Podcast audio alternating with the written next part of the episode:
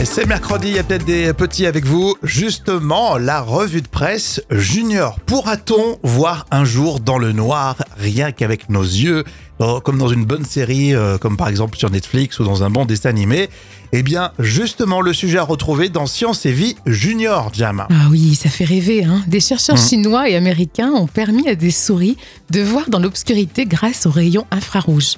Alors pour les rendre sensibles, les chercheurs ont injecté des nanoparticules dans leurs yeux et elles convertissent les rayons infrarouges en lumière verte qui est alors captée par les cellules photoréceptrices de l'œil. Et ça marche euh, vraiment pour les souris? A priori oui, Alors, c'est ce qui était autrefois invisible pour les souris, leur apparaît désormais en vert.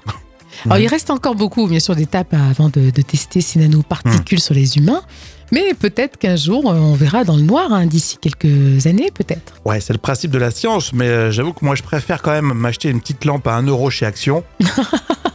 Des LED peu économiques.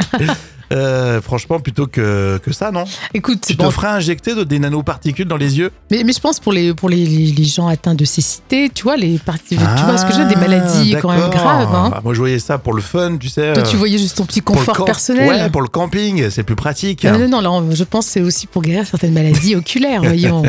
Non mais c'est super intéressant et euh, vous retrouvez euh, ça justement dans le magazine Science et Vie Junior. Vous avez vu, on apprend tous les jours grâce au magazine des enfants.